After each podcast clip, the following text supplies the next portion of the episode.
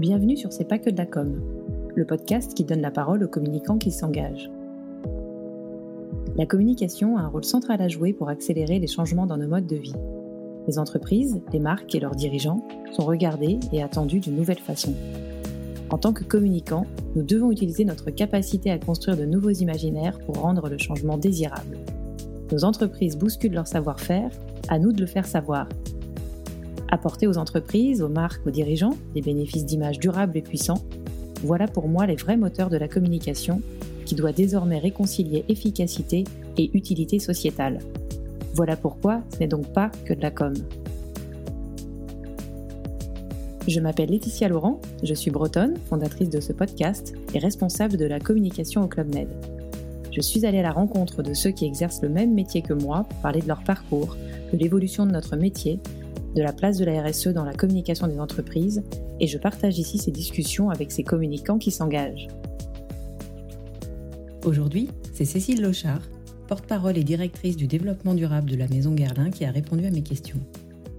Lorsque l'on arrive sur le site de Guerlain, on peut lire qu'inspiré depuis toujours par les prodiges de la nature, Guerlain a placé leur préservation au cœur de son engagement durable, un engagement qui fête cette année ses 15 ans.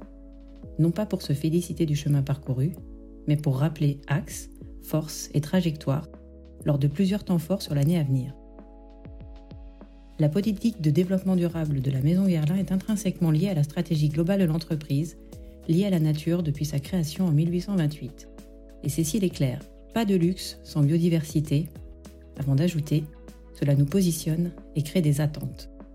On parle alors de formules de plus en plus naturelles, de packaging plus durable, de réduction de leur empreinte carbone, d'engagement sociétal en faveur des femmes via le programme d'entrepreneuriat apicole Women for Bees et de la communication sur ces engagements qui connaît une vraie accélération.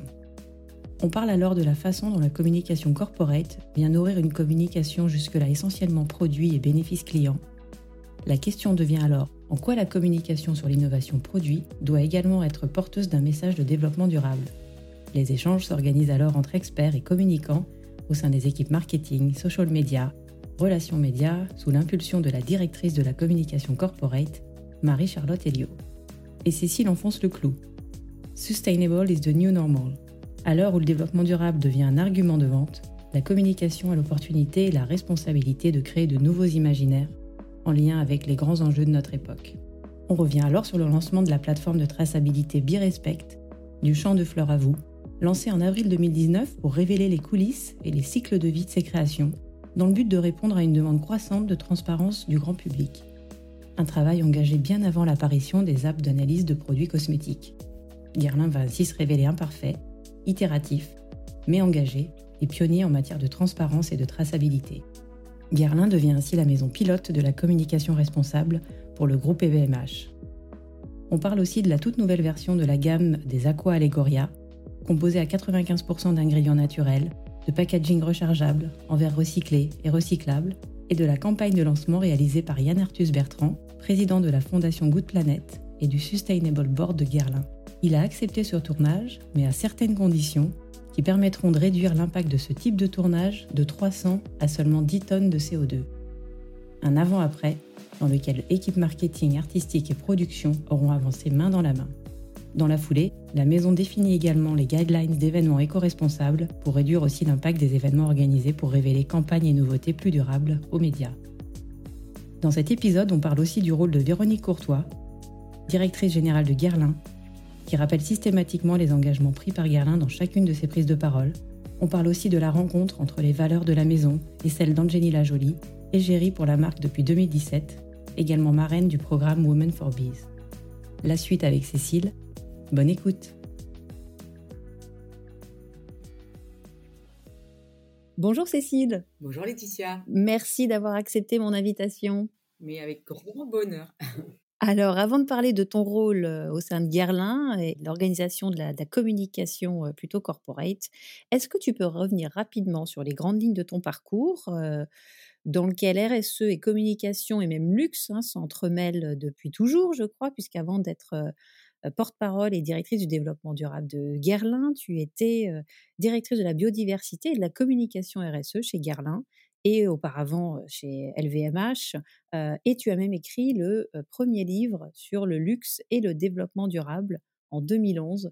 Donc, communication, RSE et luxe dans le sang. Je te laisse nous dire un peu qui tu es. Eh bien, écoute, j'ai une formation qui n'est pas la voie royale lorsqu'il s'agit de devenir ou d'aspirer à devenir directeur ou directrice développement durable, puisque j'ai fait une école de commerce et seulement ensuite un, master euh, à Dauphine en développement durable et à l'ESSEC en profit non-profit euh, management, puisque la voie royale pendant très longtemps, elle a été d'être un ingénieur quand tu veux faire du développement durable. C'est ce qui fait déjà ma singularité euh, en tant que, que directrice d'aider chez Guerlain.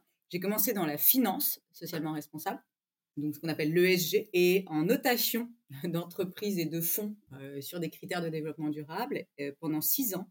Et j'ai ensuite rejoint l'ONG, le WWF, le World Wide Fund for Nature, le PANDA, en tant que directrice des partenariats avec les entreprises et de la philanthropie. Et finalement, je me suis découvert une âme, non pas de communicante, mais tu vas voir à quel point c'est important d'être communicante quand tu vends le panda, mais une âme et une passion commerciale, puisqu'il s'agissait d'aller vendre euh, bien sûr, entre, guillemets, hein, l'organisation auprès euh, des entreprises, il y a plus de 15 ans, euh, pour les encourager dans leur démarche environnementale. Et il s'est trouvé que le seul secteur qui résistait à signer et à entrer hein, en partenariat avec le WWF, c'était le luxe. Et on m'a proposé d'écrire un livre sur le sujet, comme tu l'as gentiment cité, aux éditions Erol. Et donc, neuf mois d'enquête pour une sortie de ce livre il y a maintenant 11 ans, ce qui m'a amené à créer ma propre structure, Citizen Luxury, à accompagner les maisons de luxe, mais aussi les associations qui travaillent sur des sujets de filière durable pour le secteur du luxe. Je pense à, notamment Agronome et Vétérinaires sans frontières, qui était un de mes premiers clients qui, qui m'avait demandé de les accompagner dans la création d'une filière de cachemire durable en Mongolie. Et j'ai travaillé pour Clarins, j'ai travaillé pour Chanel et surtout, un de mes premiers clients, ça a été Guerlain. Et donc voilà comment s'est fait le contact avec cette belle maison qui ensuite m'a proposé euh, de, rejoindre euh, en tant que directrice de la biodiversité et de la communication responsable et maintenant directrice du développement durable depuis deux ans. Je vais prendre quelques instants pour dire quelques mots sur Guerlain et puis tu pourras évidemment compléter euh, avant qu'on en vienne au, au sujet de la communication sur tous ces engagements. Alors, lorsqu'on arrive sur le site de Guerlain, on peut lire ceci. Depuis 1828, Guerlain explore, Guerlain innove, Guerlain sublime, en parfum, en soins, en maquillage. Des créateurs audacieux, des créations mythiques, des savoir-faire intemporels, la nature et l'art comme source d'inspiration, la culture du beau en signature. Donc ça plante le décor, et un peu plus loin, on peut lire également Inspiré depuis toujours par les prodiges de la nature, Guerlain a placé leur préservation au cœur de son engagement durable. La maison a notamment à cœur de protéger l'abeille, son symbole et sentinelle de l'environnement, qui est cette fois d'ailleurs au cœur de sa raison d'être. Si je m'arrête quelques instants aussi sur les grands engagements pris par Guerlain, il y a évidemment, donc je viens de le, dire à travers ce qu'on peut lire sur votre site, la préservation de la biodiversité, l'innovation durable via la création de, formules plus naturelles, de packaging plus, plus responsable et plus durable, les enjeux de neutralité carbone, évidemment, d'ici 2030, en tout cas en étape majeure à ce jour, et un impact sociétal positif via le soutien d'un côté des femmes, via votre programme d'entrepreneuriat apicole Women for Bees, qui est en partenariat avec l'UNESCO, et la sensibilisation d'un autre côté des jeunes générations à la préservation de la biodiversité et des abeilles via cette fois un programme de bénévolat des salariés de Guerlain qui s'appelle B-School. De grands engagements qui, datent, qui se renouvellent. Voilà ce qu'on cherche, enfin ce qu'on trouve quand on cherche finalement euh, les, les grands engagements de Guerlain. Aujourd'hui, où en est la marque sur euh, la communication sur tous ces sujets? Comment ils se traduisent dans la communication externe de la marque? Et euh, on va, on va évidemment balayer différents niveaux. Alors, ce qui est intéressant de noter, c'est que cette année, on célèbre les 15 ans de l'engagement de Guerlain. C'est un engagement que je connais bien avant d'avoir rejoint la marque, puisque je l'ai cité et je l'ai, je l'ai spécifié euh, en introduction. Euh, la maison Guerlain a été euh, ma cliente en tant que consultante il y a, déjà presque 8 ans. Et le souhait qui était celui de la présidence de l'époque était de rester très discret et très pudique euh, en termes de communication, puisque c'est ta question. Et c'est la raison pour laquelle euh, on peut légitimement avoir le sentiment que l'accélération en termes de visibilité sur les sujets que tu as eu la gentillesse de citer dans leur totalité, eh bien, euh, elle est finalement assez récente. On est plus audible, plus visible, et cette accélération, je la, je la ferai dater il y a deux ou trois ans. Lorsque notre nouvelle présidente, Véronique Courtois, nous a rejoints, elle a noté à quel point la politique développement durable de Guerlain était intrinsèquement liée à l'ADN de la marque. On a cette singularité et c'est euh, chez Guerlain un avantage d'être lié à la nature puisqu'on l'a euh, également euh, bien écrit dans notre purpose, notre raison d'être que tu as eu la gentillesse aussi de citer. Donc on est lié à la nature depuis presque 200 ans, la date de l'existence de notre maison. Par cette raison et pour cette raison, un lieu de vigilance. Il est évident qu'il y a 200 ans, on aurait déjà pu dire que le luxe ne peut vivre que de la biodiversité. Et puis d'une façon générale, même sans euh, parler exclusivement de la maison Guerlain, il n'y a pas de luxe sans biodiversité en bonne santé. Si tu interroges, et je sais que tu as interrogé euh, nos, maisons cousines euh, chez NC par exemple, ou d'ailleurs dans le Champagne, si tu n'as pas de vignoble en bonne santé, tu n'as plus ni champagne ni cognac. Si tu n'as pas de coton, si tu n'as pas de soie, tu n'as plus de couture, tu n'as plus de maroquinerie, si tu n'as plus de cuir. Et donc forcément, si aujourd'hui euh, tu n'as pas des filières de plantes à parfum en bonne santé, tout ton business model, et pour parler euh, de façon très concrète et pragmatique, est en danger. Et puis alors, quand on s'appelle Garlin, si tu n'as plus de miel et si tu n'as plus d'abeilles, tu n'as plus notre franchise phare à Royal. Et, euh, et, notre engagement, alors bien sûr, ce serait euh, de mentir de dire qu'il remonte à 200 ans, mais de cette vigilance vis-à-vis de la nature, bah, tu comprends bien qu'elle nous anime. Elle est notre fil rouge, le fil rouge de notre passé, notre présent et de notre avenir. Donc, on a déjà, euh, nous, cette, cette singularité qui nous positionne et qui crée une attente également. Ceci étant dit, tout ce qui avait été mis en place, il a fallu aujourd'hui se dire, et ça c'était le souhait de notre présidente, moi je, prends en main une maison euh, qui a placé la nature au, cœur euh, de son dispositif. Euh, je souhaite que le développement durable, on accélère, on le systématise pour ce qui est du processus innovation, mais aussi de notre Biosphérophilanthropie, alors c'est un, c'est un mot absolument barbare, mais je sais qu'il tient euh, à cœur à Hélène Valade, la directrice euh, environnement euh, du groupe LVMH, et je, et je trouve que c'est très intéressant parce que moi, ça fait référence à ce que j'ai connu au WWF lorsqu'il s'agissait d'aller convaincre les entreprises d'investir sur notre plus précieux capital, la nature. Et je peux t'assurer qu'il y a 15 ans, ce n'était pas une évidence. Et en plus, dans un pays très colbertiste comme la France, où finalement, la préservation de la biodiversité, elle est du rôle de l'État. Tout ça a bien changé et aujourd'hui on attend énormément bien sûr des entreprises. Et donc tous ces sujets-là souhaitent accélérer il y a trois ans et par conséquent également d'accélérer en termes de communication, puisqu'encore une fois, si tout avait été très bien mis en place en interne, et je trouve d'ailleurs, j'en profite pour dire que c'est effectivement une règle d'or. Tu, commences par onboarder tes collaborateurs. Et pour ce qui est aussi du métier de Guerlain, c'est très important, tes beauty consultants, nos hôtesses euh, et euh, qui sont en contact avec euh, nos clients. Elles, elles sont en tous les cas effectivement des cibles absolument à privilégier. Il s'agit de travailler sur les messages de communication en interne.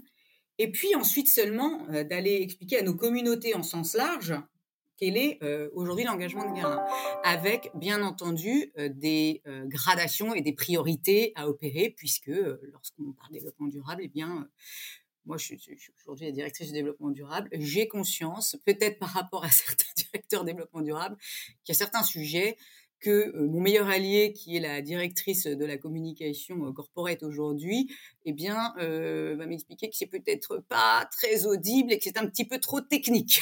On va en reparler. Ouais, effectivement, il y a ce sujet de de, contenu et, comment faire passer ces messages-là. Est-ce que tu peux nous expliquer peut-être comment fonctionne, comment est positionnée la fonction communication chez Guerlain? Alors, historiquement, donc il existe une direction marketing qui travaille sur la, création, la conception des produits, ce qu'on appelle dans le luxe nos créations, qui pilote également les campagnes de communication et qui dirige notre studio, notre direction artistique. Ensuite, tu as une direction de la presse et de l'influence et également une direction de la communication corporate qui, elle, encapsule les messages de marque employeur et de communication interne, donc en lien avec les ressources humaines. Et les deux pôles que je viens de te citer, les deux derniers, direction de la presse influence et direction euh, de la communication euh, corporate, sont euh, sous la direction directe de notre présidente Véronique Courtois. D'accord. Et en préparant un peu cet échange avec aussi Marie-Charlotte Elio, qui est donc la directrice de la communication corporate de Guerlain, elle m'expliquait que parler d'héritage, du savoir-faire de l'entreprise et des, gens qui font, les collaborateurs hein, dont tu viens de parler, qui font justement l'entreprise, ses créations et, tout cet esprit, Guerlain, avait pris beaucoup d'importance depuis quelques années et que son, rôle et l'intégration finalement de ces messages qui viennent en complémentarité de la communication produit qui était jusque-là plutôt traditionnelle et très calée évidemment sur tout votre plan d'innovation, que ce soit en parfum, en soins, en maquillage, vous vous posez régulièrement la question de finalement en quoi l'innovation et la nouveauté vont être également porteurs de communication et de messages plus corporate. Est-ce que tu peux revenir un petit peu sur euh, peut-être le, fonctionnement ou comment, comment vous articulez ça et comment vous essayez effectivement d'aller dans cette direction-là sur, sur de plutôt historiquement produit et, commercial finalement? Eh c'est exactement ce que tu as, ce que tu as, précisé. C'est-à-dire que cet héritage, ce savoir-faire, euh, les mains qui façonnent, partir à leur rencontre, ça a pris aujourd'hui euh, effectivement une importance considérable. Et ça, Marie-Charlotte en parlerait mille fois mieux que moi. la transmission de ces messages, elle est euh, absolument nodale pour une maison de luxe. C'est ce qui fait aussi notre singularité. Moi, je t'expliquais ce qui faisait la singularité sur la nature, mais la transmission et l'art chez Guerlain sont également, quand on lit notre raison d'être, au cœur de l'histoire de la maison et de son futur également. Et finalement, le développement durable arrive euh, au sein des messages de communication euh, corporate au même niveau que l'art, l'héritage et donc le volet RSE, tu vois, à part égale. Et donc notre communication corporate compose, tel un chef d'orchestre, et alterne sur ces trois euh, volets. Et après, si on prend quelques exemples de, temps forts de communication corporate plus spécifiques, est-ce qu'on peut revenir? Tu as parlé des, 15 ans d'engagement de Garlin et je crois que vous avez euh, communiqué spécifiquement sur, euh, sur cette date et cet anniversaire pour rappeler vos engagements, leurs forces, comment ils s'articulent. Est-ce que tu peux nous dire un peu comment, comment ça s'est déroulé, comment ça a été pensé? Alors, tu n'as vu, ou, en tous les cas, ton audience ne pourra voir finalement que le début de cette communication, qui était donc annoncée. Euh, c'était, bah, c'était un message qu'on a souhaité euh, en forme de, de bonne année. C'était très récent, à la fois sur l'Instagram, sur le réseau LinkedIn, mais on pourra revenir sur les canaux de communication en question. Mais ces 15 ans, ce, sont un jubilé. C'est-à-dire qu'on va les jouer tout au long de cette année. Et notamment, euh, nous avons euh, annoncé euh, il y a quelques jours le lancement d'une innovation, d'un nouveau produit, complètement revu la collection Aqua Allegoria, et euh, sous un angle et sous des assets multiples en termes de développement durable, que ce soit d'ailleurs euh, de l'éco-packaging jusqu'à la formule, jusqu'à sa communication responsable, et ça on en reparlera, je pense que ça t'intéressera avec euh, le réalisateur Yann Arthus Bertrand. Et là, tu vois, de nouveau, on a pris la parole en début d'année pour réaffirmer à la fois les réalisations et les grands jalons qui ont été les nôtres depuis 15 ans, notre vision pionnière, mais surtout moi, j'aime bien dire qu'on passe, et, Dieu merci, parce que c'est absolument nécessaire, la robustesse du storytelling au story proving. C'est-à-dire que même si c'est très peu sexy dans les messages, il y a aussi un grand changement qui s'opère aujourd'hui, c'est que on se l'applique à nous-mêmes cette nécessité, euh, si tu veux, de communiquer sur des indicateurs euh, qui sont les nôtres, sur notre finalement la façon dont, moi je, je, le développement durable moi et tous mes fameux KPIs, pour parler anglais, d'ici 2023, 2026 et, et 2030, puisque c'est comme ça qu'on est articulé, euh, c'est le 360, c'est notre, c'est notre stratégie 360. Et on s'est appliqué, même pour un message de bonne année qui se veut quand même aspirationnel, à rassurer également les réalisations, réalisations mais aussi sur la trajectoire. Et ça, c'est très important parce que pour travailler moi-même sur le sujet du développement durable depuis plus de 20 ans, Dieu merci, euh, notre audience devient euh, de plus en plus euh, formée, de plus en plus alerte, de moins en moins encline à laisser passer des messages qui seraient connectés à des indicateurs beaucoup trop lointains de type nous visons la neutralité carbone ici, je dis n'importe quoi, 2050. Nous, c'est 2030. Tu vois, c'est quand même beaucoup plus proche.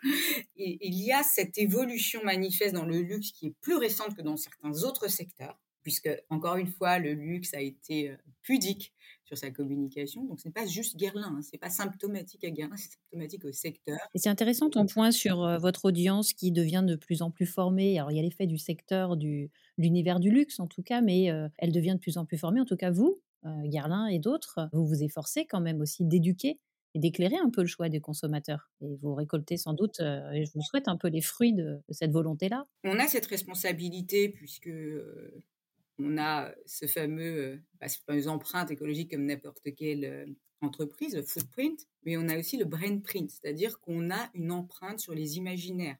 Les industries créatives telles que le luxe, eh bien, forgent ces imaginaires accompagnent dans leur sillage de nombreux autres secteurs. Et par conséquent, cette responsabilité d'accélérer et de prendre la parole et de créer ces nouveaux imaginaires, ces nouveaux référents, euh, eh bien, euh, elle nous est très particulière. Et quand je dis également, et ça c'est un autre point, que clientes, que nos audiences sont de plus en plus euh, au fait des sujets de durabilité, ça c'est le secteur de la cosmétique notamment, qui est celui que je connais quand même le mieux, qui est un cas assez illustrant, puisque comme l'alimentation, nous avons assisté à l'accélération et la création et l'accélération de l'apparition des applications beauté. Et les applications beauté, elles t'obligent et elles te forcent à beaucoup plus de transparence et de traçabilité. Par ailleurs, il y a un autre sujet, c'est la naissance des indie brands, ces petites marques finalement euh, développement durable natif, CSR native, et ces marques indépendantes, elles sont toutes fondées sur au moins un des éléments du 360 d'une stratégie développement durable, même si elles n'ont pas forcément les moyens de développer de façon holistique une trajectoire développement durable qui sera sur la logistique, sur le packaging, sur la formule, sur l'accès à la transparence, sur le sourcing durable, euh, sur de la fameuse philanthropie en faveur de la biodiversité, mon, fameux euh, mot un peu barbare de tout à l'heure, et l'empowerment par exemple des femmes, etc., le volet sociétal, eh bien elles en ont souvent un d'axe et elles y vont, si tu veux, de façon très forte et très audible. Et le risque, c'est que ça ringarnise un petit peu les marques, heritage brands, les fameuses marques vénérables dont nous faisons partie, même si nous aspirons bien entendu, et j'espère que voilà que ta communauté, ton audience le sent bien, euh, Guérin rajeunit, accélère, et peut t'assurer que quand tu regardes aujourd'hui euh, la moyenne d'âge euh, de nos clientes, euh, et notamment en Asie, elles sont très jeunes. Et c'était, c'est aussi l'objectif de ce podcast, c'est de mettre en lumière les transformations des entreprises qui existent depuis 50, 100, 200 ans, ou en tout cas, à défaut de transformation, parce qu'on part pas toutes de zéro, de montrer qu'il y avait des choses de fait et qu'il y a plutôt une accélération en communication, mais qui repose sur un vrai engagement, euh, plus ou moins ancien, plus ou moins renouvelé. Donc, euh, ouais, tout à fait, tout à fait aligné avec toi. Très intéressant le cas de l'anniversaire euh, qui vient de démarrer et qui va vous permettre de faire passer différents messages. J'aimais beaucoup ce cas parce que on se pose souvent la question de, la communication sur ces enjeux RSE où il n'y a pas de grand soir, il n'y a pas forcément toujours de nouveautés spécifiques, durables ou responsables. Il y a des nouveautés produits sur lesquels on peut greffer des messages et donc de,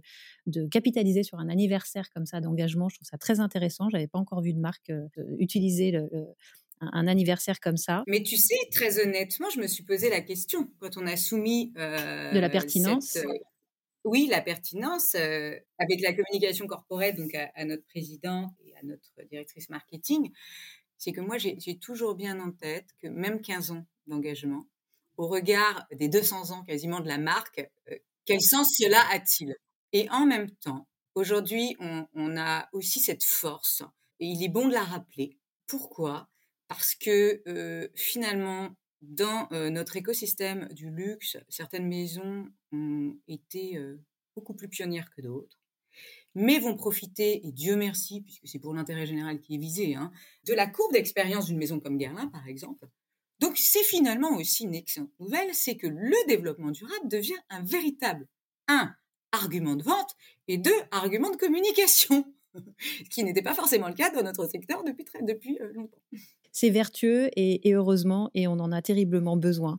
Euh, est-ce que tu peux revenir sur le cas des, eaux, euh, à quoi Allegoria, en tout cas l'innovation produit, en quelques mots qu'on comprenne, et puis surtout comment, en termes de communication, vous avez pensé l'écosystème de façon à ce qu'il aille un peu plus loin que les fragrances, les odeurs et les, et les plantes qui sont derrière peut-être. Dans tous les cas, j'ai envie de te dire que si tu connais notre collection d'Aqualégoria, tu as un nouveau jus, une nouvelle fragrance cette année qui s'appelle Nerolia vetiver, qui, qui, est absolument extraordinaire. J'ai tous les ans, il y a un nouveau, nouveau jus hein, qui est mis en valeur. Mais si tu la connais, eh bien finalement, c'est une excellente illustration de Sustainable is the New Normal parce que tu découvres la, collection qui a été complètement repensée. Et au premier abord, il se peut qu'en boutique, ou si tu euh, vas consulter euh, la page qui lui est dédiée euh, sur notre e-boutique, tu te dises, mais, mais, mais rien n'a changé. rien n'a changé, mais tout a changé. et c'est dans, c'est dans le détail et dans l'approche durable que tu vas euh, comprendre. En fait, le flacon, tout d'abord, si je commence par euh, l'enveloppe, avant de te parler euh, de la formule. le flacon a été complètement repensé et il est aujourd'hui dévissable, donc re-remplissable et par conséquent on propose et on, augmente le business model de la rechargeabilité, tu vas pouvoir acheter ta recharge. C'est-à-dire que ce qu'on proposait avec notre fameux flacon aux abeilles, remplissable dans toutes nos boutiques, euh, sans dix fragrances, eh bien, c'était très vertueux. Mais il y a des pays où nous n'avons pas forcément euh, cette offre de ressourçabilité. Et donc, pouvoir développer une recharge, c'était pour nous absolument capital. Ce flacon, par ailleurs, il est composé de verre recyclé. Donc, on introduit de la matière euh, PCR, post-consumer recycling, dans euh, le flacon lui-même. Pour ce qui est ensuite de la formule, eh bien, euh, nous avons poussé la symptôme jusqu'à 95% de naturalité. Donc, tous les jus ont aujourd'hui été reformulés. Donc, c'était un challenge reformulatoire pour notre équipe parfum, pour nos parfumeurs.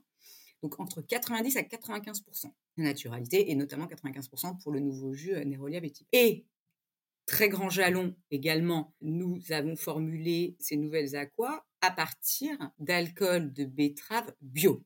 Donc, il s'agissait déjà d'alcool de betterave, je tiens à le préciser, parce que finalement, quand on a communiqué euh, très récemment, qu'on a organisé la conférence de presse euh, au niveau international, mais j'ai réalisé que en annonçant que notre alcool de betterave était bio, certains euh, journalistes ne savaient pas forcément que l'alcool qui entre dans la conception et dans la formulation des parfums est finalement de l'alcool de betterave sucrière. Et donc, il n'y avait pas une révolution totale, mais il y avait euh, toujours un, Mais non, la révolution, elle de ce qui était déjà La betterave, elle est... Et puis, je tiens à préciser que ce n'est pas la betterave qu'on mange en salade. On hein. mangeait à la cantine quand on était petit et quand on n'a jamais voulu c'est la betterave sucrière. Et finalement, tu sais, notre, cette betterave sucrière, elle est à l'origine de 75% du sucre qu'on consomme et le reste, les 25%, c'est presque un coproduit, finalement, cet alcool pour les parfums. Mais aller chercher de l'alcool bio, ça a été une sacrée gageure, parce qu'en fait, il y a encore très peu d'agriculteurs qui se convertissent sur euh, la, betterave sucrière au bio. Donc Guerlain, sur cette collection Aqualegoria, avec euh, une quantité euh, déjà assez conséquente, si tu veux, a marqué une petite révolution. Et on espère pouvoir encourager les autres acteurs de la parfumerie à faire de même.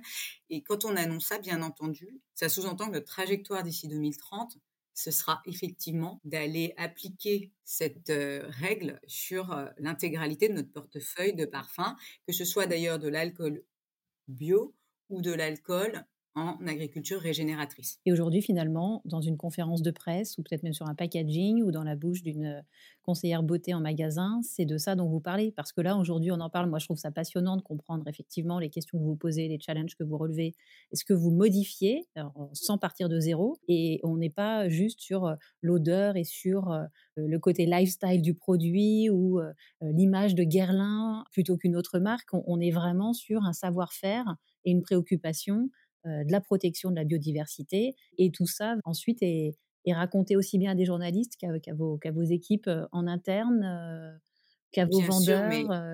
et même en termes de publicité, demain aussi, comment va se présenter une publicité C'est le dernier volet, enfin le dernier.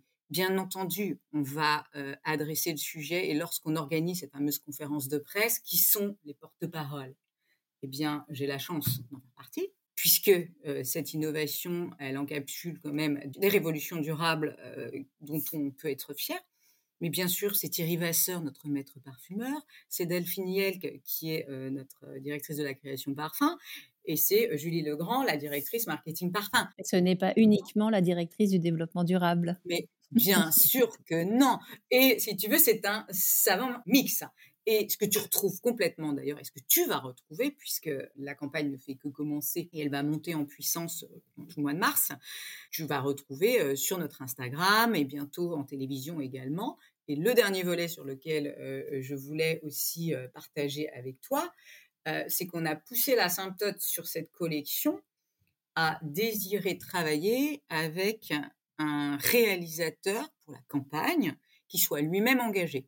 Il se trouve que nous avons créé des liens assez uniques avec Yann Arthus Bertrand, que l'on ne présente plus en France, bien entendu. Et qui est au président de votre Sustainable Board. On va en reparler aussi, mais je te laisse poursuivre sur euh, sa contribution sur cette campagne. Voilà, Yann, il est, on, a, on a souhaité euh, qu'il soit président de notre Sustainable Board, qui est un organe euh, externe qui conseille notre COMEX sur les sujets de développement durable et qui ont constitué de 13 personnes hein, sur le sujet de la clean beauty, du, climat, de la biodiversité, de l'abeille. Et donc, Yann nous challenge, et je peux t'assurer euh, qu'il nous challenge tout à fait euh, énergie, enfin, avec énergie.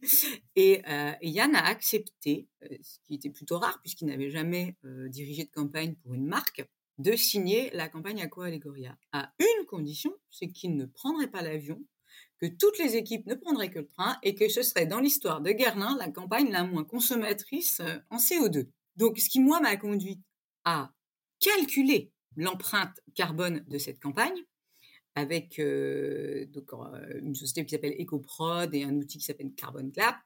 Et on en est venu à découvrir, mais tu vois, c'était post-réalisation parce qu'on avait déjà rationalisé sous la direction d'Yann qui était même très, euh, qui avait une idée très claire de ce qu'il voulait faire et très exigeant, bien sûr, et il a bien raison. Et euh, il y aura un avant et un après travail avec Yann Arthus Bertrand. Donc, on a calculé et nous sommes tombés à 10 tonnes de CO2 sur cette campagne, ce qui est très peu, mais ce qui n'a de valeur qu'à condition que tu ailles, euh, si tu veux, la, la, confronter à la réalité d'une campagne étalon euh, quelques années auparavant. Donc, je suis allée travailler sur avec l'équipe de production qui s'est complètement impliquée remarquablement sur le sujet. Et c'est là aussi où tu vois que les choses changent en interne. c'est qu'aujourd'hui, nos marketeurs, notre direction de la création, notre directeur artistique, Benjamin de Lapparent, notre responsable des productions de campagne, Agnès Mourgue, vraiment, mais elle a été notre alliée la plus, euh, la plus précieuse et elle s'est vraiment piquée au sujet. Et on a comparé, euh, par conséquent, à une campagne euh, sur la même franchise il y a deux ans, tournée en Afrique du Sud, et on arrive à presque 300 tonnes de CO2. Et on découvre qu'en réalité, c'est vraiment le poste avion, dire déplacement, qui est le plus plus consommateur. Yann, il a quand même poussé aussi la, euh, la symptote jusqu'à nous dire euh, on ne déjeunera que végétarien, je veux euh, des slow flowers, par conséquent, puisque l'imagerie de Aqua Allegoria, ce sont les fleurs, c'est la joie, c'est les fleurs. Donc, énormément de fleurs dans nos campagnes Aqua Allegoria. Elle dit voilà, je veux des fleurs locales et de saison. Ça aussi, c'est un énorme impact. Et voilà, donc c'est c'est toutes ces choses additionnées qui euh, nous permettent euh, effectivement euh, d'aboutir à une campagne low impact. Alors, après, une fois que tu fais ça, eh ben forcément, tu crées un référent. Et pour les campagnes à venir, bien entendu, là, on va pas seulement se contenter de calculer ex post ce qui aura été consommé et quel sera son impact, mais ça nous permet aujourd'hui d'avoir une connaissance plus raffinée de l'impact de chacun des postes en production, puisque là on parle vraiment de production. Et ce qui nous a aussi conduit à accepter une, et ça je te le dis sous forme presque de scoop, accepter une mission qui est euh, très engageante de la part du groupe LVMH, qui nous a proposé d'être maison pilote au sein du groupe LVMH, donc Guerlain maison pilote du sujet publicité, médias et communication responsable. Donc c'est un peu tôt pour te donner les délivrables, une roadmap très précise, mais euh, voilà, nous, sommes très fiers d'être la première maison à créer sa propre euh, trajectoire en matière de communication responsable euh, au sens large. Et ce qui inclut par exemple également les événements. Parce que ce que j'oublie de te dire, c'est que nous, on avait pris les devants aussi. C'est quand, quand, tu as la chance de cette antériorité, même ce qui peut paraître anecdotique, on a beaucoup de pays, on a énormément de, de services communication locaux et donc d'événements locaux. Et moi, j'ai réalisé à quel point, finalement, même si tu travailles sur l'onboarding, l'éducation de tes équipes, on oublie d'abord, il y a un renouvellement, on oublie que ce sont des messages qu'il faut faire infuser très régulièrement, et surtout qu'il faut des guidelines. Et j'ai créé un guidelines avec euh, la communication euh, corporate et la communication presse sur les événements responsables. Parce que j'ai vu des petites choses qui se faisaient, alors pas seulement chez nous, hein, et, et moi qui me fâchais, et donc on l'a écrit, on l'a expliqué en réunion avec les équipes PR internationales, on a porté le sujet et quand tu expliques bien les choses, eh bien euh, ça se fait de façon naturelle et que ça fait sens parce qu'en réalité tu ne peux pas faire une multitude d'efforts en amont pour qu'au final un événement ne soit pas aligné avec euh, ce que tu es. Et avec le risque de se décrédibiliser sur des détails et, ça serait vraiment dommage effectivement. Il est en open source euh, ce, guide? Non Pas encore, pas encore. Pas encore. Chez, LVMH en tout cas. voilà. Il, sera en open source pour les autres maisons. Bon, après, sur les, événements responsables aujourd'hui, euh, au niveau français, l'ADEME a produit Exactement. Euh, d'excellents guides. Ouais. Et on sent vraiment que ce sujet, alors il y avait l'enjeu euh, d'être responsable, d'être durable, ensuite de communiquer un peu mieux, un peu plus sur ce qu'on fait, hein, encore une fois, pour éclairer le choix des consommateurs et pour faire avancer les choses dans le bon sens. Et on sent qu'émerge vraiment maintenant, c'est Assa Eladari qui a sorti un livre sur la, communication et le marketing responsable, encore là en janvier, qui a un enjeu de communiquer de façon responsable sur ses engagements responsables. Voilà, le, le cran suivant. Et de ne pas tout miser sur le rapport RSE comme c'était le cas encore très récemment. Effectivement. Non, mais tu as raison quand tu dis ça, ça, pose aussi le sujet, puisque ce que j'évoquais tout à l'heure, euh, tu sais, de de travailler sur cette euh, sur, ces jeux de communication responsable au sens large, de publicité, de médias, c'est aussi quel choix tu fais dans tes supports de diffusion, à quel point tu privilégies la diffusion de tes campagnes de publicité sur des supports qui obéissent eux-mêmes à un socle de critères environnementaux et sociaux prédéfinis.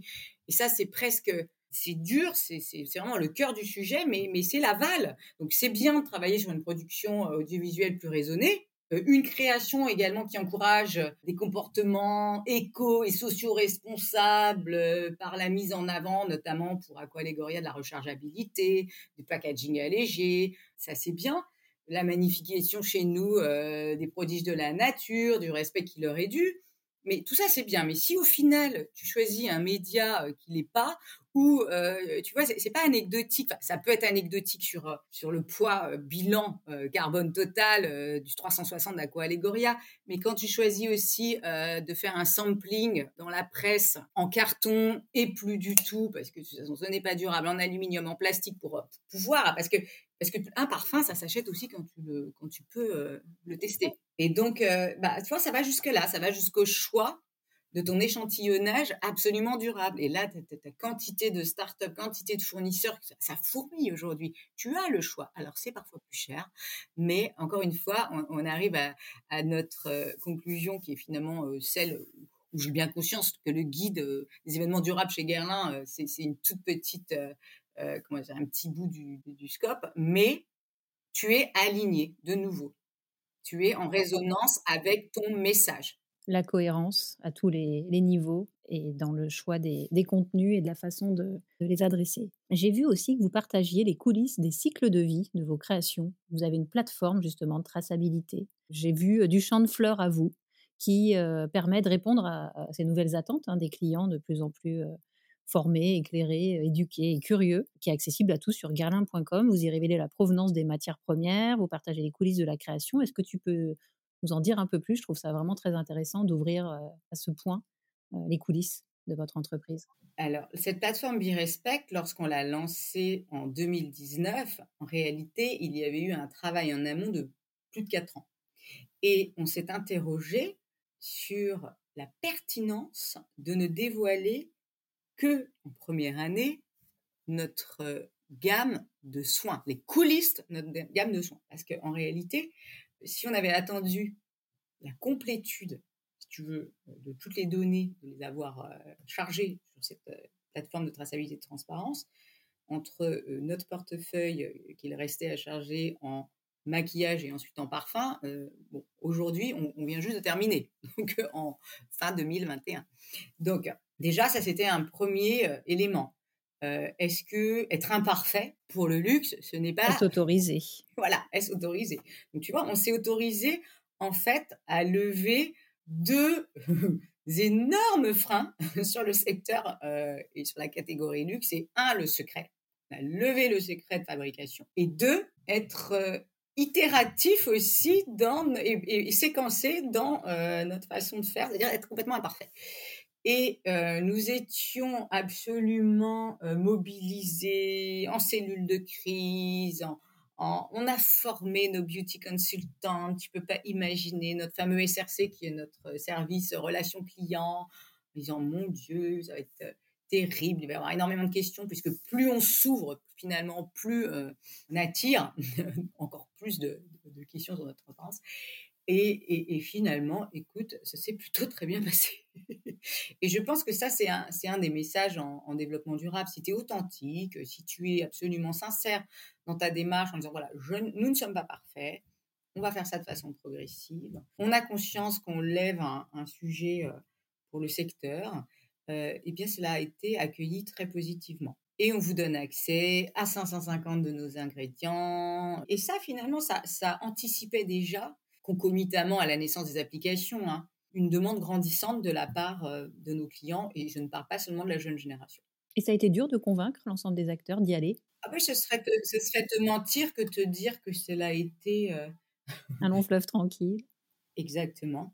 Non, il faut effectivement convaincre. Il a fallu. Est-ce que vous anticipiez les attentes clients, même si elles étaient là, elles n'étaient peut-être pas si fortes? On aurait pu se dire, on peut encore attendre un peu, on ne nous le demande pas. On aurait pu attendre un peu, complètement. Mais ça aussi, c'était encore la liberté de Guerlain et on a eu bien entendu euh, l'aval de notre groupe, hein, LMH, qui a, qui a dit, écoutez, vous avez cette vision pionnière, on vous donne le go pour le faire. Et aujourd'hui, c'est un sujet qui est absolument euh, saillant et adressé par beaucoup d'autres maisons au sein du groupe, sans parler euh, du secteur de la cosmétique. Mais quand on a été le premier à le faire, on le reste. Est-ce qu'on peut parler un peu maintenant de la relation avec les médias? Comment ça se passe entre Guerlain et les médias sur ces sujets de, développement durable? Euh, Tu disais que ces enjeux-là étaient intrinsèques finalement au business model de la marque, donc ça doit faciliter les choses, mais c'est peut-être un peu récent quand même. Et puis malgré tout, si on prend peut-être le rôle de, Véronique Courtois, la directrice générale euh, lors de ses prises de parole, elle va s'exprimer évidemment sur la situation économique de l'entreprise, euh, euh, post-Covid. voilà, comment elle arrive à placer quand même ces messages-là pendant que les journalistes posent pas toujours des questions justement sur. Elle adresse systématiquement le sujet. Tu sais, ça, a été de sa volonté hein, que la raison d'être a été promulguée, elle est affichée dans toutes nos boutiques, bien entendu partout, à tous les étages de notre nouveau siège à la Samaritaine, mais, donc c'est également euh, absolument euh, logique qu'elle adresse le sujet euh, quand elle a une prise de parole dans la presse. Après, Véronique, elle laisse également énormément son humble directrice du développement durable que je suis prendre la parole sur le sujet. Pourquoi? Parce qu'elle estime que les experts, ce sont nos directeurs artistiques, sur le parfum, notre maître parfumeur Thierry Vasseur et notre directrice euh, de la création parfum que je t'ai cité tout à l'heure, Delphine Hier. Sur le maquillage, notre nouvelle euh, directrice artistique Violette. Sur euh, les, gammes qui sont les gammes de soins, c'est Docteur Bonté.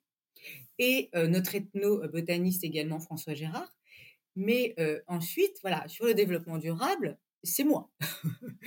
Parce que les sujets eh bien, sont techniques et euh, que notre présidente euh, a conscience aussi que les journalistes vont être en quête d'avoir un dialogue avec la personne spécialisée au sein de la maison. J'aime bien l'état d'esprit aussi de, Véronique Courtois, qui, j'ai lu dans une de ses interviews, quand on l'interroge sur sa mission, son rôle en tant que directrice générale, elle répond que si le passé demeure une source d'inspiration, elle doit faire que cette maison de 200 ans soit de son temps. On a, on a une présidente qui a cette vision et qui, sincèrement, sans flagornerie, l'opère au quotidien. Et la place du développement durable, tu vois, fait intégralement partie euh, de cette transmission. puisque c'est dans le cœur de la durabilité et de la communication responsable, cette transmission génération future, elle est co-substantielle hein, à, notre travail.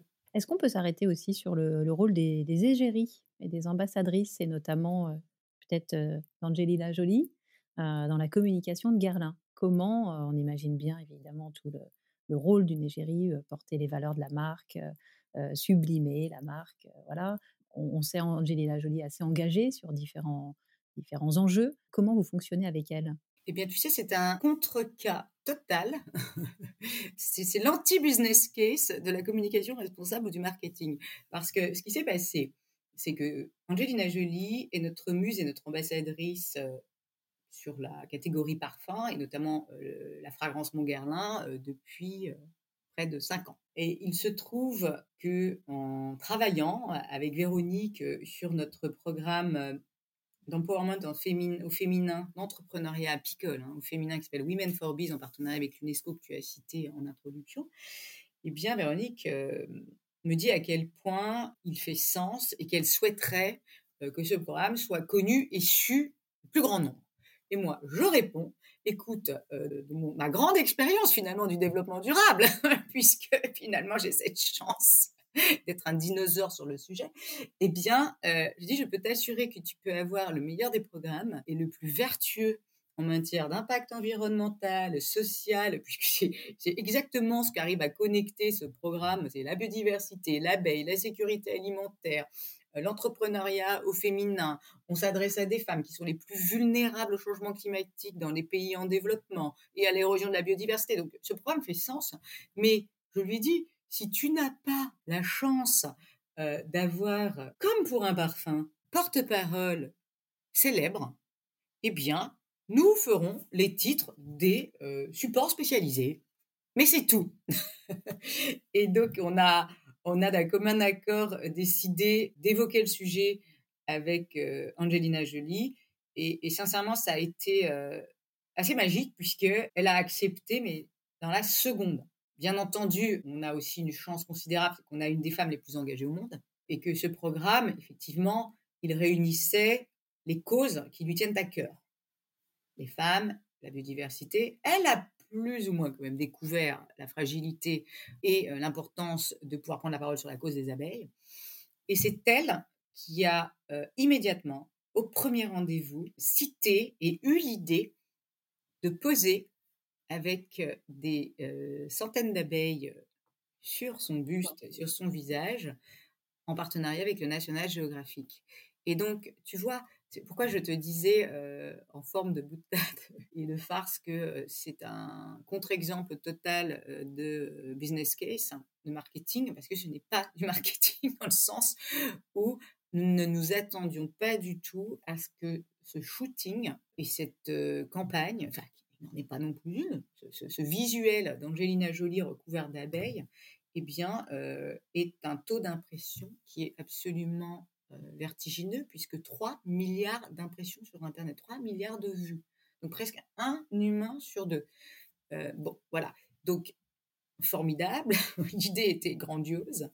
Et puis, euh, cela a permis de faire connaître ce projet qui, par ailleurs, est un projet d'importance et, l'un des, plus, comment dire, à la fois structurants, mais aussi de la plus grande importance pour Guerlain. Jamais on a mené un, projet d'une importance pareille en termes de développement durable, je trouve, d'ambition, en tous les cas, en matière sociétale et, environnementale. Très joli coup, on aurait pu dire il y a quelques années, mais effectivement là, euh, voilà, l'anti-B-case, euh, parce que c'est pas que de la com, mais parce que c'est finalement une rencontre et euh, une rencontre sur des, valeurs et des enjeux qui ont touché aussi bien la marque que l'égérie et, et c'est pour ça que ça fonctionne. Je pense que ça dure et que ça va durer très probablement. Oui, puisqu'on revient juste d'une seconde phase. Tu vois, on a formé des femmes à l'apiculture en France à la défaveur, hein, pas la faveur du Covid, mais c'est vraiment parce qu'il y avait des restrictions de voyage. Donc l'an passé, quand il a fallu vraiment lancer le programme, et Angelina Jadi nous a dit je viendrai rencontrer ces femmes, même si je regrette que ce ne soit qu'une promotion de femmes euh, en majorité française, puisqu'on a organisé euh, au pied levé euh, une formation intensive durant un mois en Provence de cette femme à l'apiculture. Et puis cette année, là, en, fin février, début mars, on, revient donc du Cambodge, où là, on a formé 12 femmes. Et cette fois-ci, on a lancé en fait, le programme qui va s'opérer sur six mois. Là, c'est vraiment localement Et avec elles, on ira ensuite en Afrique. Et ces femmes peuvent ensuite, à leur tour, former d'autres femmes? Exactement. C'est-à-dire qu'on avait un, indicateur au départ qui était finalement euh, assez limité. on a dit, voilà, en 5 ans, on formera 50 femmes à l'apiculture. Et puis, tu vois, là, au bout d'un an et, deux mois, même pas un an et deux mois, on en est déjà à 20. Et puis, euh, moi, mes, mes, marchés locaux euh, Guerlain euh, dans le monde me disent ah mais attends moi je suis pas je ne compte pas je n'encapsule pas mon pays n'encapsule pas de région de biosphère de l'UNESCO j'ai quand même envie de former des femmes est-ce que je peux bien entendu et donc finalement on en est déjà à plus de 40 et, donc tu vois et moi c'était ma première réflexion avec beaucoup de, modestie je enfin c'est pas c'est pas que je suis modeste mais j'étais presque gênée de dire à, à notre ambassadrice Angelina Jolie qui, acceptait, euh, et voilà, mais bon, en fait, ça ne, ça ne concerne que 50 femmes. Elle dit, mais enfin, une marque de luxe a un spillover effect, ce fameux effet d'entraînement, est éminemment inspirationnel. Et puis, et elle ne l'a pas dit de cette façon, mais le fait, bien entendu, qu'elle devienne l'ambassadrice du sujet, elle devait quand même, elle, bien savoir à quel point ça se ferait connaître et que ça allait être euh, repris par l'ensemble de vos collaborateurs en interne qui s'emparent du sujet. Et elle m'a dit, je pense, elle nous a dit, euh, je, suis convaincue que cela euh, influencera et fera naître des vocations euh, bien au-delà de ces 50 femmes. La stratégie des petits pas. Je pense qu'effectivement, il fallait peut-être partir sur 10 et 10 et 50 plutôt que ça sera à 200 et puis de, ah, peut-être de peiner à atteindre l'objectif. Avec grand bonheur pour te donner le chiffre final. Avec grand plaisir. Est-ce que tu peux, voilà, on a, on a, fait un bon tour des sujets.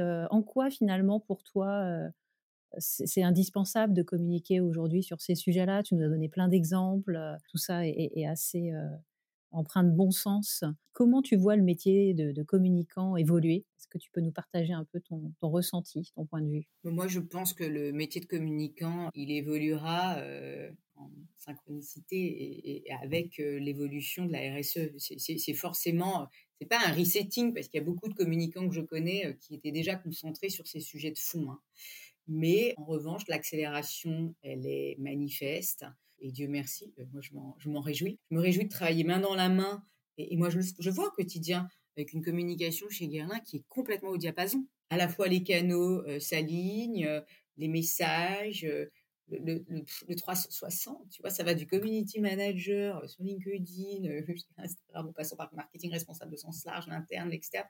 Donc aujourd'hui, j'ai envie de te dire que la, fonction effectivement, euh, communication, elle est intrinsèquement liée au sort de la RSE qui est aujourd'hui au cœur de l'identité de la marque. Quelques questions un peu plus personnelles pour euh, conclure cet épisode et, mieux te connaître. Ton rythme, c'est quoi? Parce que voilà, on t'entend parler de ces différents marchés, de ces différents pays, de ces déplacements, de cet écosystème complexe, Garlin, LVMH, voilà, de ce Sustainable Board. Non, déjà, tu dis mes déplacements. Je tiens à préciser que grâce s'il y a bien un seul euh, Covid à, retirer de cette crise sanitaire, euh, c'est qu'on est quand même, on est parti à la rencontre d'outils qui existaient depuis longtemps. Hein, euh, Après, les déplacements n'ont pas forcément besoin d'être nombreux, courts et fréquents. Ils peuvent aussi être plus, plus longs et plus efficace. Et tu as bien raison. C'est pour ça que je, je, reviens de deux semaines de voyage, alors que euh, théoriquement, on fait des sauts de puce beaucoup, hein, comme tu le sais en entreprise. Et j'ai eu cette chance, bon, entre le Cambodge et, récemment, on a fait un petit marathon aussi euh, new-yorkais sur le développement durable pour porter le sujet, puisqu'on a inauguré un nouveau partenariat avec le New York Botanical Garden sur le sujet qui nous anime également. Il y a l'abeille, bien sûr, mais il y a aussi euh, l'orchidée. Et donc, la semaine passée, on inaugurait ce très beau euh, nouveau partenariat qui va à la fois porter sur la recherche et sur la replantation d'orchidées. Donc oui, des déplacements plus longs, énormément de vidéoconférences, des journées qui commencent tôt. je me lève à 6 heures le matin. Non, mais tu sais, le, week-end, je suis prof de yoga, donc c'est pas dur. Le yoga, on t'apprend à te lever tôt. Mais en revanche, je t'avoue que je, ne suis pas la, meilleure des compagnes quand il s'agit des dîners de mes amis. Parce que je me couche tôt. Et ta journée, elle commence par quoi quand tu veux prendre un peu le pouls de, ton secteur, de l'actualité euh? Alors, je me réveille avec euh, France Inter. Et ensuite, euh, j'enchaîne avec les lectures de newsletters euh, quotidiennes. Et quand je dis lecture, parfois, hein, ça, va être du survol, je, le concède, suivant les, grands titres. Mais j'aime beaucoup l'ADN. j'aime beaucoup aussi YouMatter, les newsletters YouMatter. Comme je surfe aussi beaucoup sur Instagram que je suis une folle de la cause animale, là, je te ferai je vais t'épargner, si tu veux, les sites que j'adore regarder le matin et ça me fait du bien, notamment The Dodo, parce que c'est de la cause animale, mais positive. Mais euh, j'aime aussi beaucoup sur LinkedIn, et ça aussi c'est dès le matin, euh, Bon Pote, parce que ça c'est du décryptage, et ça, même s'il écorche beaucoup euh, le secteur privé, c'est pour prendre le pouls de ce qu'il faut éviter de faire en matière de greenwashing, c'est quand même riche d'enseignements.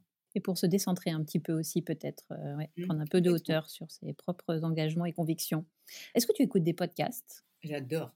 Et ça, c'est, je me les garde et je me les enregistre d'ailleurs plutôt pour le week-end. Et dans mes podcasts, nous en citer quelques-uns?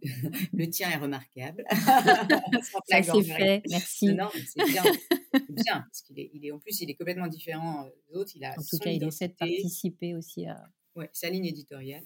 J'aime beaucoup l'empreinte qui est animée par Alice Vachet, donc qui purement sur les sujets purement RSE là, effectivement. Ouais, purement sur les sujets RSE. Je crois qu'il y a plus d'un million d'écoutes, mais J'aime beaucoup, et de qualité. J'adore l'envers du décor du HuffPost. Euh, ce sont deux journalistes qui jouent les candides et, qui font beaucoup de vulgarisation scientifique. Comme je suis aussi une férue de France Inter, ben forcément, tu peux bien imaginer que l'après-midi, je peux pas écouter la Terre au carré euh, de Mathieu Vidard. Donc souvent, je la récupère. Je récupère suivant, très sincèrement, aussi les thématiques. Hein. Le week-end, si une émission, euh, le titre d'une émission m'intéresse, bon, je vais l'écouter en podcast. Et puis, parce que euh, moi j'ai pas de télé, mais en revanche, il m'arrive d'aller regarder les, les replays. Euh, et là, c'est plus euh, du podcast, mais c'est des émissions de télé, de raison d'être de Cyril Ariel. Et j'adore sa rubrique Impact aussi dans le journal du matin de BFM Business de Christophe Jacubisi. Et alors, le, le motto de Cécile Lochard, c'est quoi? Ben, C'est de jamais baisser les bras, parce que tu sais, quand tu es, quand tu es dans, sur le sujet du développement durable, parce que tu connais par cœur, hein, on dit souvent, mais bon, euh, ok, tu fais ça, là, tu as sauvé 1000 tonnes de carbone, ça c'est ta vision, mais bon, est-ce qu'on n'est pas tous foutus Ça, c'est terrible quand on dit ça. On pourrait le résumer comme ça, effectivement. Ok, Cécile, tu manges, tu manges pas de viande depuis que tu es née, mais de toute façon, ton impact est minimal. Oui, enfin bon, si on était, c'est le colibri, si on est tous à, faire quelques efforts, ça a quand même un sacré impact. Non, mais tu vois, moi j'adore la citation de Martin Luther King euh, qui te dit, enfin, si on m'apprenait que la fin du monde, elle est pour demain, eh ben, je planterais quand même un pommier.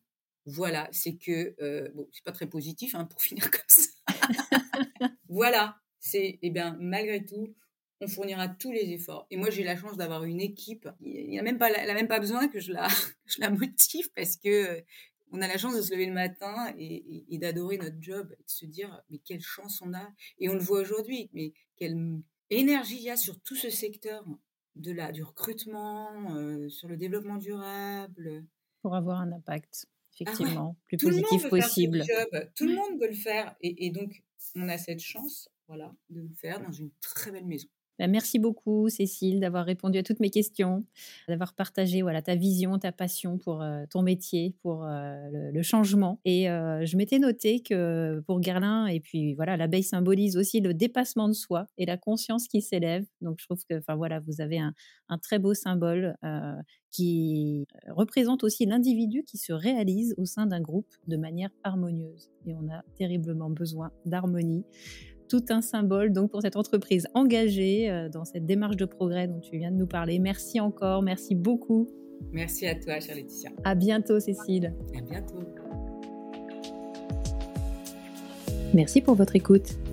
Si vous avez aimé ce nouvel épisode du podcast C'est pas que de la com, parlez-en autour de vous, abonnez-vous au podcast, c'est gratuit. Et si vous en avez le temps, attribuez 5 étoiles et laissez pourquoi pas un petit commentaire qui pourra donner envie à d'autres d'écouter ce podcast. Et si vous pensez à certaines marques, certaines entreprises, ou à des personnes que vous souhaiteriez écouter parler de la place de la RSE dans la communication des entreprises, ou si vous êtes vous-même DIRCOM ou responsable de la communication corporate ou RSE d'une entreprise inspirante et que vous souhaitez partager votre propre expérience, n'hésitez pas à me contacter via LinkedIn ou Twitter, où vous me retrouverez sous mon propre nom, Laetitia Laurent. Merci et à bientôt pour un prochain épisode.